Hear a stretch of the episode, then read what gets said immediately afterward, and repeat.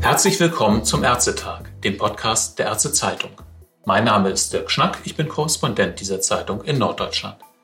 Die Ernährung spielt für die Menschen eine immer wichtigere Rolle, nicht nur, weil wir gerne kochen und weil es uns schmeckt, sondern weil uns zunehmend bewusst wird, welche Auswirkungen die Ernährung auf unsere Gesundheit hat.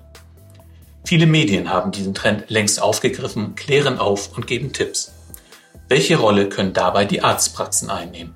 Und spüren Sie diesen Trend überhaupt in der Sprechstunde? Darüber spreche ich heute mit Frau Dr. Silja Schäfer. Sie ist niedergelassene Fachärztin für Allgemeinmedizin in einer Kieler Gemeinschaftspraxis und einem breiteren Publikum bekannt geworden, weil sie eine der Expertinnen im Team der NDR-Fernsehserie Die Ernährungsdocs ist. Herzlich willkommen am Telefon in Kiel, Frau Dr. Schäfer. Vielen Dank, Herr Schnack. Guten Morgen.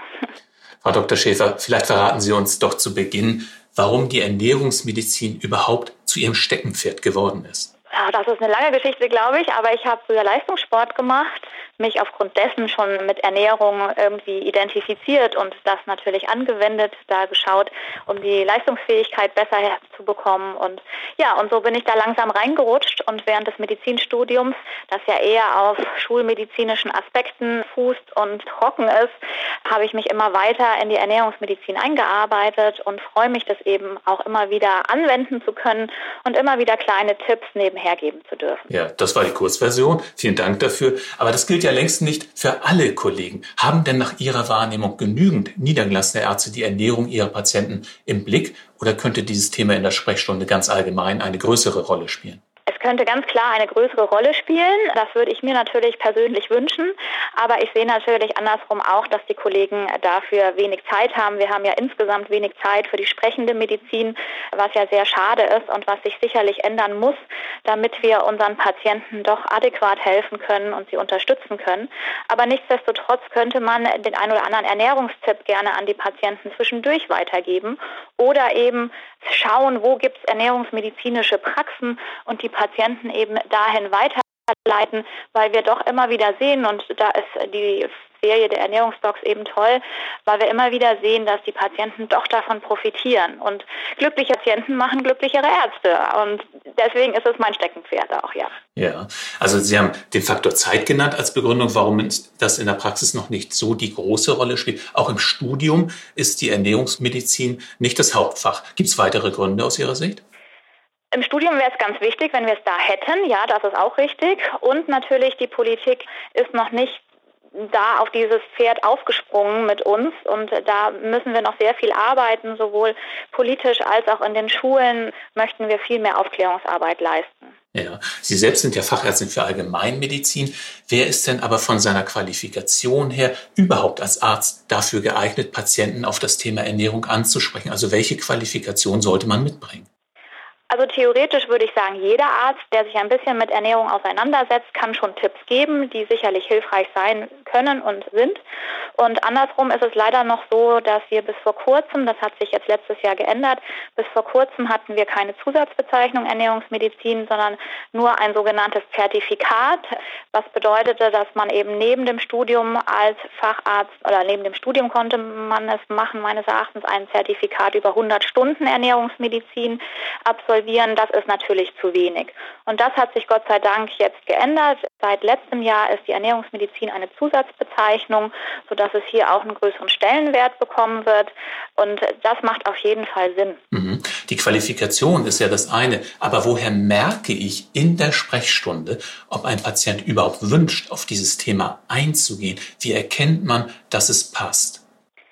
Das kann ich natürlich jetzt objektiv, glaube ich, nicht so ganz beurteilen, da ich ja ganz in dem Metier drin bin und meine Patienten sprechen mich drauf an.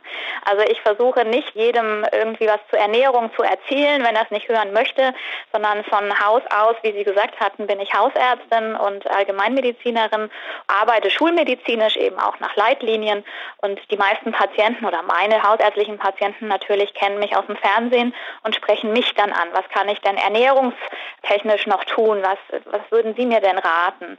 Das finde ich natürlich persönlich ganz schön schön. Und ich glaube aber auch, die Resonanz durch die Ernährungsdocs, auch in den sozialen Medien, die wir mittlerweile haben, sehen wir, dass da doch ganz viel Interesse besteht und dass sich viele Personen oder viele Menschen eben auch da die Informationen schon rausziehen und damit doch zu den Ärzten gehen und sagen, Mensch, ich habe gehört, der und der hat davon profitiert, meinen Sie nicht, das wäre auch was für mich? Und da würde ich mir einfach wünschen, dass die Kollegen ein offenes Ohr dafür haben, dass es nicht weggewischt wird und gesagt wird, ach, essen Sie doch, was Sie wollen, das ändert eh nichts. Wir haben hier unsere schulmedizinischen Leitlinien, da gehört Ernährung nicht mit dazu und fertig, sondern dass, wenn die Patienten schon die Ärzte ansprechen, dass man dann auch darauf eingeht und sagt, ja, versuchen Sie es. Ich habe das auch gehört oder eben auch nicht gehört oder gesehen. Das kann positiv sich auswirken, muss ja nicht bei jedem sein, aber kann und wenn Sie da irgendwie den Fokus drauf legen wollen, unterstütze ich Sie gerne, gebe Ihnen Adressen mit.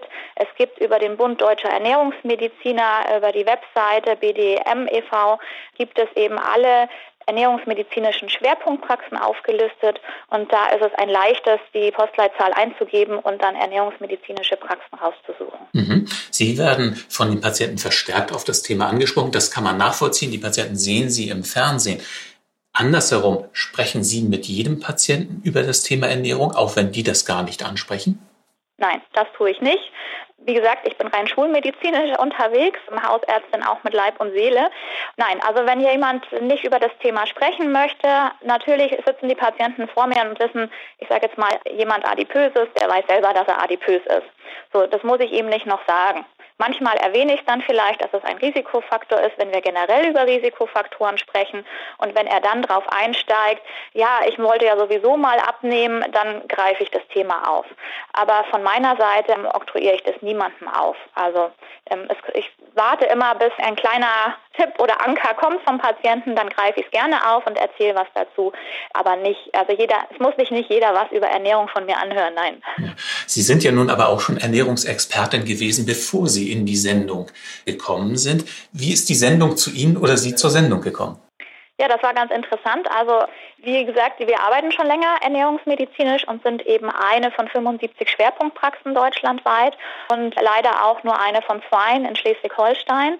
Und die Ernährungsdocs ist ja eine Sendung vom Norddeutschen Rundfunk und das waren bisher drei Ärzte und Herr Klaasen, Herr Jörn Klaasen, wollte aufgrund des Alters ausscheiden vor zwei Jahren und daraufhin wurde jemand Neues gesucht. So kam die Produktionsfirma auf uns zu als Schwerpunktpraxis und so gab es dann ein, kam dann eins zum anderen. Es gab Interviews, Gespräche, Probedrehs tatsächlich auch schon auf dem Hausboot und genau. Und so kam es dann, dass ich dann plötzlich eine Mail bekommen habe. Herzlich willkommen im Team der Ernährungsstoff.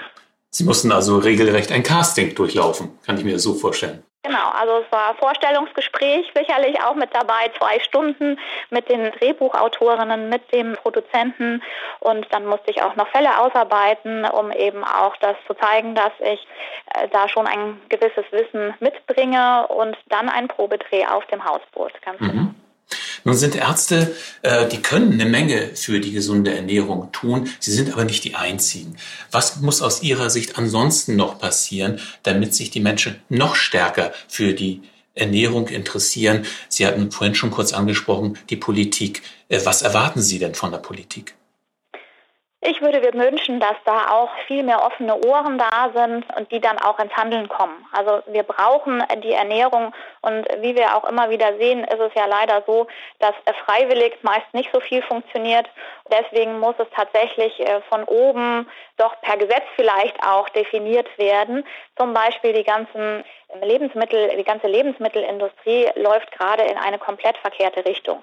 Da sehen wir eben, dass natürlich die Lebensmittelfirmen eher auf Profit aus sind, als dass natürlich das für den Bürger gesund ist. Das heißt, ähm, ich schaue, was verkauft sich am besten, da gebe ich eben mehr rein. Sprich zum Beispiel fängt das ja schon an bei den kleinen Kindern mit den Fruchtjoghurts. Also theoretisch müsste man die ganze Palette der Regale mit Fruchtjoghurts eigentlich verbannen, weil da einfach heutzutage viel zu viel Zucker drin ist. Deswegen ist es ein guter Ansatz jetzt mit der Ampel zum Beispiel, was durch die Politik ja Gott sei Dank in die Wege geleitet wurde.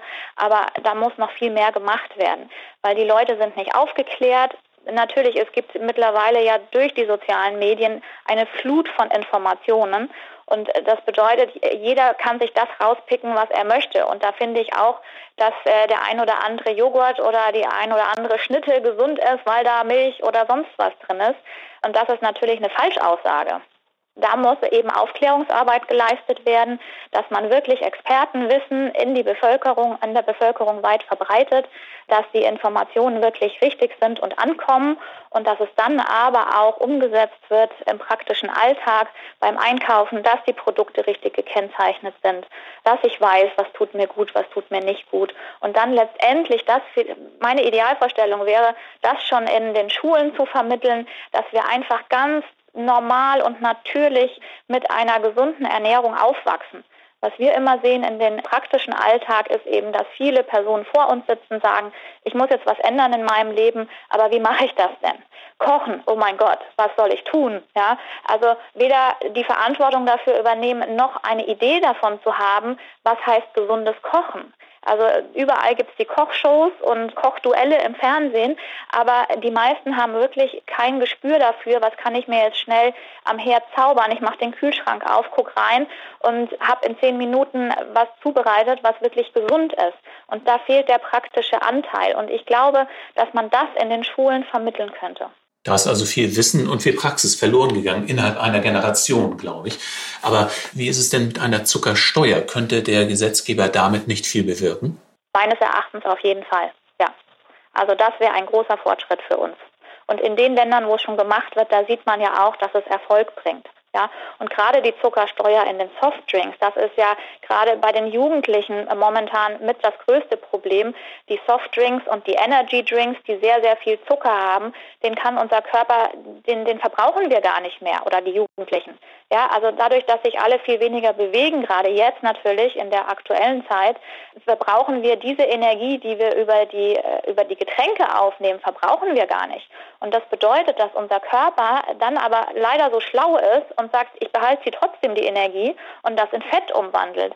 Und dann haben wir eben das Problem, dass Übergewicht und Adipositas immer mehr zunehmen. Hm. Jetzt haben wir die ganze Zeit über die Ernährung der Bevölkerung gesprochen. Zum Abschluss noch eine Frage nach Ihrer Wahrnehmung zur Ernährung von Ärzten. Sind die immer die richtigen Vorbilder? Das ist eine sehr gute Frage. Ich sage jetzt mal von mir selber. Ähm, vor zehn Jahren war ich sicherlich noch gar kein gutes Vorbild.